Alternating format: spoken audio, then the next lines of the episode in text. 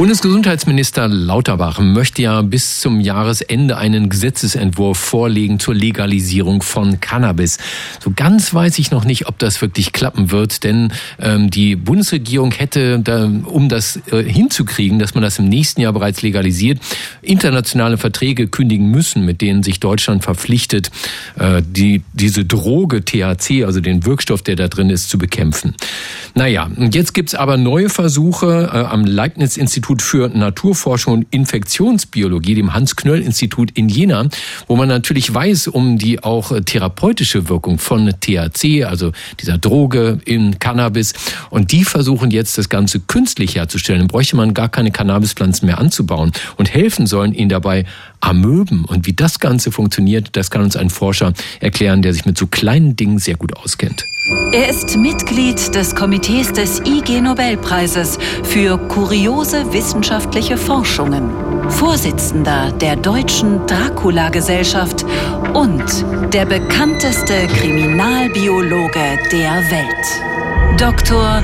Marc Benecke, live auf Radio 1, die Profis. Hey Marc, schon gechillt heute, alles entspannt?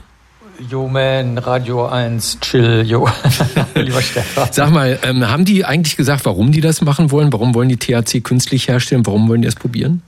Ich vermute, weil sie es können. Das sind so typische Forscherinnen und Forscher, die total ernst bei ihrer Sache sind und vor allen Dingen, damit vor dem geistigen Auge der Zuhörer und Zuhörerinnen sich das mal aufspannt, die arbeiten wirklich noch mit den Erlenmeyer-Kolben, also die, die man sieht, wenn man so einen 60er-Jahre-Film, wo irgendwas mit Chemie vorkommen soll, ja, so ein dreieckiger Kolben, der oben so eine Röhre hat, wie so ein Kamin und mit Petrischalen. Das sind diese flachen, runden Schalen, in denen was gezüchtet wird und das auf der einen Seite und auf der, da züchten sie nämlich diese Schleimpilze, diese sozialen Amöben und auf der anderen Seite ist es absolut absolute super Hightech, wo du dann in der Dokumentation im äh, Film nur noch so einen hellblauen Schirm mit irgendwelcher DNA drauf siehst, weil man das nicht mehr erklären kann.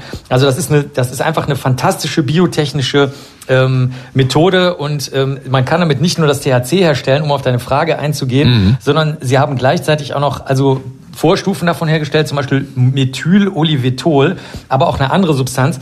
Und ausnahmsweise darf ich das vielleicht mal machen. Ich kannte die nämlich gar nicht. Da stand nämlich drin, das ist Fluorocaprophenon. Und dachte ich mir so, was ist denn das jetzt? Was hat das mit THC zu tun? Es stellt sich raus, es ist, Achtung, 1, 2, 4, 6 Trihydroxylphenyl-1-Hexanol. Ja, klar. Und lauter ja, genau. Ja. Und dann war es mir schon ein bisschen klarer. Und ähm, unter anderem auch Resveratrol. Und da, da ist mir so langsam die Lampe aufgegangen. Das ist nämlich eine Substanz, wegen der viele Leute glauben, dass Rotwein gesund wäre, ein ähm, antioxidativer Stoff, der 1976 in Weinbeeren, also Weintrauben, festgestellt wurde. Das ist zwar alles nur Quatsch, aber das hat sich in den Köpfen der Leute festgesetzt, dass Rotwein deswegen jetzt gesund sein soll. Und kurz gesagt, man kann damit alles Mögliche herstellen. Du kannst also nicht nur THC herstellen, sondern auch andere Stoffe, die gesund sein können oder zur Heilung führen können, zum Beispiel Krebsmedikamente mhm. und dergleichen. Weißt du, wie das geht? Also ich, äh, Amöben, das sind Einzeller, richtig? Ja, das sind ähm, Einzeller eigentlich. Die haben aber die besondere, die soziale Angewohnheit, dass sie sich zusammenschließen können und dann können die so einen Stiel bilden, also diese besonderen Amöben jetzt. Und oben noch so ein Köpfchen. Das machen sie unter ganz bestimmten Bedingungen und man versteht natürlich auch noch gar nicht so genau, wie das bei den Schleimpilzen, sozialen Amöben so richtig funktioniert. Aber alle Menschen sind total fasziniert, weil die äh, zum Beispiel auch den kürzesten Weg finden können, so wie ein Supercomputer.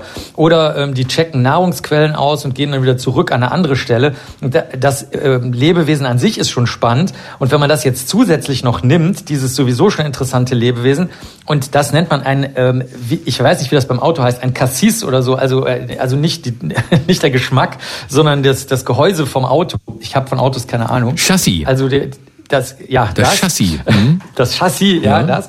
Und das nimmt man jetzt, und zwar den genetischen Anteil dieser Amöben. Und weil die besonders gut geeignet sind, um solche Biostoffe herzustellen, in diesem Fall, also in dem Fall Phytocannabinoide beispielsweise oder die anderen genannten Chemikalien, ähm, da baut man dann einfach nur noch das rein, wie beim Auto, was man braucht. Also da kannst du dir den Sitzbezug aussuchen. Das mhm. wäre dann das Medikament oder die Chemikalie, die da reingebaut wird.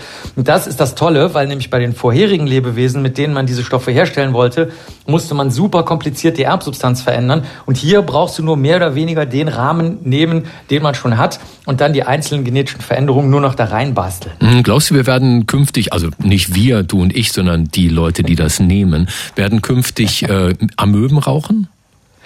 Ich glaube nicht, äh, weil die Menge, die hier hergestellt wurde, zumindest da in Jena in diesem Experiment, war noch sehr, sehr gering, die Mengen, die da hergestellt werden konnten, sodass sich das vermutlich nicht lohnt, jetzt zu Hause äh, so am Möben Erlenmeyer-Kolben anzusetzen. Aber ich glaube tatsächlich, dass große Bioreaktoren schon interessant sein könnten, eventuell, weil du natürlich dann eine Fabrik hättest, in der du mit demselben ähm, Lebewesen und einem Team von Biologen und Biologinnen, die dann eben die einzelnen Erbsubstanzveränderungen machen, alles Mögliche herstellen kannst. Also das könnte könnte schon sehr, sehr sexy und interessant werden. Und am Ende stammt also dann das THC, das die Menschen vielleicht ab nächstes Jahr benutzen, möglicherweise wirklich aus Amöben. Oh. Danke, Marc. Das war Dr. Marc Benecke, live auf Radio 1, die Profis.